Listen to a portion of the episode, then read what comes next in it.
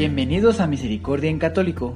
La finalidad de este podcast es compartirte la insondable misericordia de nuestro Señor Jesucristo, apoyándonos de literatura de santos como la biografía y diario de Santa Faustina, testimonios, temas para poner en práctica día a día para el crecimiento a la devoción de la Divina Misericordia. Comenzamos. Jesús, yo confío en ti. Muy buen día mis hermanitos en este su podcast y su canal de YouTube de Misericordia en Católico. Gracias a Dios nos permite estar una semana más con ustedes y compartir esto. Les pido una disculpa antemano por subir este subcapítulo eh, más tarde de lo normal, pero ya estamos aquí nuevamente. Eh, también comentándoles que dentro, bueno, si ven en la descripción de los audios de los, de los capítulos del podcast, eh, al parecer, en la lectura de la semana anterior nos fuimos, nos llevamos dos subcapítulos juntos, ¿verdad? Porque había un tema que, bueno, más bien había un, subcapítulo que se me coló directamente con el eh, subcapítulo anterior. Ajá, que sería el de, a ver, espérenme un momentito, tal les digo, que se me pegó aquí este, esta hojita. Ajá. Ah, bueno, el acto de oblación. El acto de oblación lo leímos la semana pasada porque hagan de cuenta que el último párrafo que conlleva el subcapítulo anterior eh, termina con decía cómo sigue, ¿verdad? Entonces yo mm, consideré que pues seguía eh, pues la lectura, ¿no?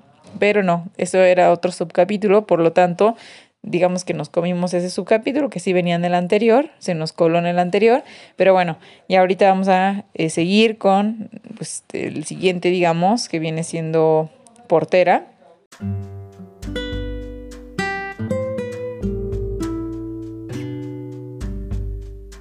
El sufrimiento que intercede y el amor que consume, 1937. Portera. Por su mala salud, Sor Faustina fue transferida el 6 de septiembre de 1937 de jardinera a portera. Ella agradeció al Señor y pidió su bendición y gracia para cumplir fielmente esta nueva obligación que le habían asignado. Inmediatamente, situaciones desagradables se le presentaron. Se atrasaba a cenar porque habían deberes extra que la detenían en la puerta. La hermana de la cocina le hizo conocer cuánto le disgustaba su tardanza. Sor Faustina, humilde y silenciosamente, aceptaba todo esto. Más tarde, ese día se sintió tan enferma que necesitó descansar. Cuando le pidió a otra hermana que la reemplazara en la puerta, nuevamente recibió un regaño. ¿Cómo? ¿Estás tan fatigada que debes acostarte otra vez? Más pareces un cadáver ambulante. Sor Faustina escuchó pacientemente todo esto también, pero aún no se habían terminado sus sufrimientos. Ella tuvo que pedir a la hermana que estaba a cargo de las enfermas que le trajera la comida. Esa hermana corrió saliendo de la capilla hacia el hall, llamándole la atención. ¿Por qué? ¿Nuevamente te vas a acostar? Sor Faustina le rogó que no le trajera nada. Escribió en su diario que ella no tenía intención de escribir acerca de esos incidentes, pero lo hacía solamente porque deseaba que otras hermanas enfermas no fueran tratadas de la misma manera porque esto es desagradable para el Señor.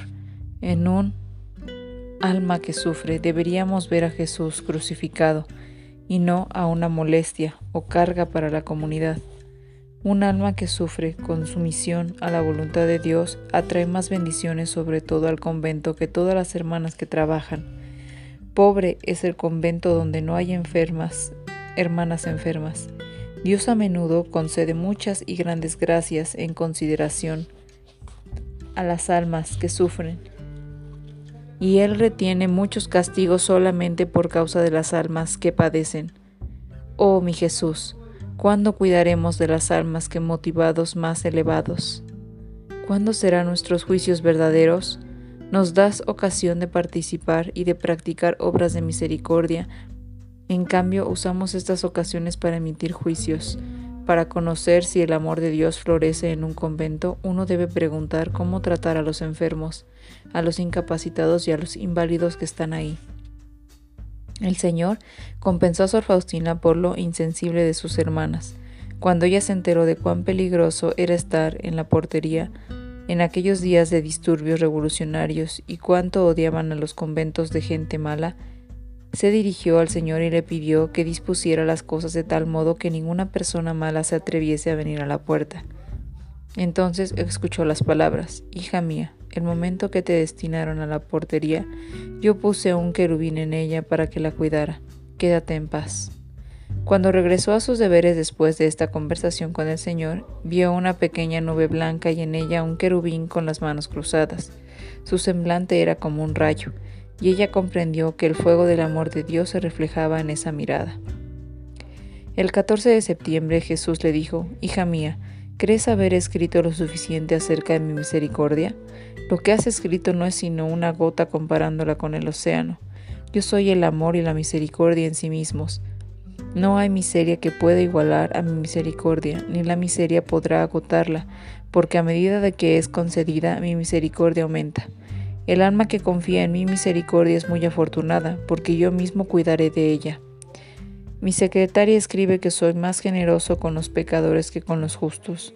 Fue por ellos que yo bajé de los cielos, fue por ellos que mi sangre fue derramada. Haz que no teman aproximarse a mí. Ellos necesitan mucho de mi misericordia.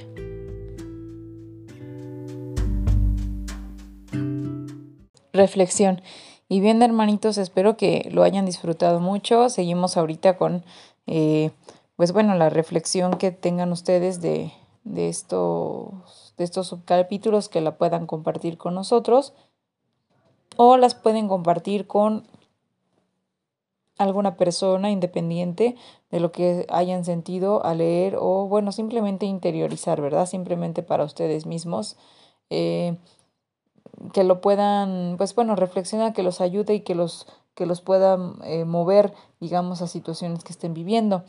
Eh, algo muy pequeñito es, nos vuelve a reiterar un poco más de la importancia de la humildad y misericordia eh, pues con los más necesitados, ¿verdad? En este caso enfermos y más ahora que pues estamos viviendo situaciones muy críticas, pero yo creo que esto se llega a notar mucho más cuando es algo que no afecta a nivel mundial, ¿verdad? En el caso de la pandemia, porque eh, cuando normalmente llevamos una vida pues relativamente cómoda, eh, relativamente pues sin tantos pues altibajos y situaciones drásticas como las que estamos viviendo ahora, se nos olvida mucho que hay muchas personas que necesitan de nosotros, que están enfermos, que están necesitados, que eh, pues bueno, están en situaciones muy precarias que no tienen que comer, no vestir, no, no, no beber, eh, no un techo. O sea, muchas veces, eh, pues cuando la humanidad estaba viviendo una cuestión mm, relativamente normal, se olvida de estas personas tan necesitadas, ¿verdad? Y es ahí donde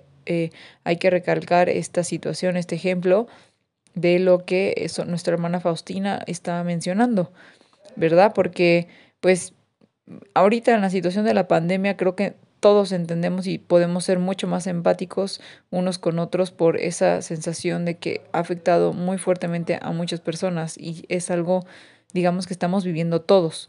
Sin embargo, eh, cuando es una situación que no es de la mayoría, que no es tan notorio, que no se ve tanto, que solamente son como en pequeñas comunidades y demás, o que son, más bien que no son tan resaltadas, ¿verdad?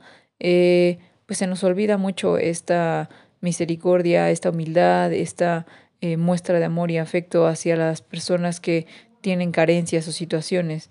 Y como dice la hermana Faustina, hay que ver en nuestro prójimo, en su necesidad, el, a nuestro Jesús, a nuestro Jesús sufriente, ¿verdad?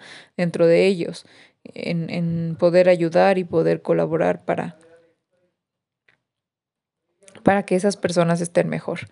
Pero bien, hermanitos, ahora sí, eh, pues bueno, esperamos escucharnos la siguiente semana y esperando que sigan viviendo una cuaresma muy linda y recordando que, eh, bueno, más bien, mm, eh, la buena noticia de que el Santo Papa acaba de comentar que pues va a ser el año de la familia a partir, creo, del día de hoy que estoy grabando este audio, que es viernes, viernes 19 de marzo del 2020, perdón, del 2021, viernes 19 de marzo del 2021, eh, que va a comenzar pues, el, eh, digamos, más de un año de la familia y esperando que pues nos ayude mucho eh, hacer oración para solicitar intercesión, ¿verdad? Para que nuestras familias crezcan en el amor y que pues bueno, volvamos a reintegrarnos y ser eh, buenas familias, buenos testimonios de nuestro Señor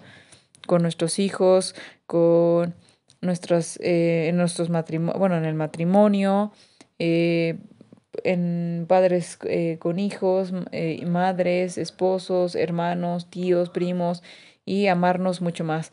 Que yo siento que muchas de las situaciones que nos pueden ayudar en este año venidero de la familia es que hemos vivido una situación muy complicada con respecto a la pandemia y ahora tenemos muchas ganas de hacer lo que antes mucho hacíamos sin valorarlo, ¿verdad?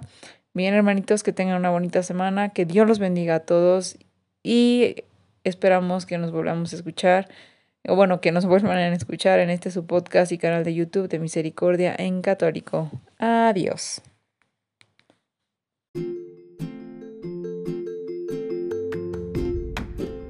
Si es la primera vez que escuchas nuestro podcast, te invitamos a que escuches el numeral 0,1,1, que habla sobre las temáticas que se desarrollan en este podcast y el lenguaje que hemos propuesto para identificar cada una de ellas, y así sea más fácil para ti escuchar las que más te agraden. Te dejamos el link del audio y la lista de las temáticas en la descripción que este audio tiene.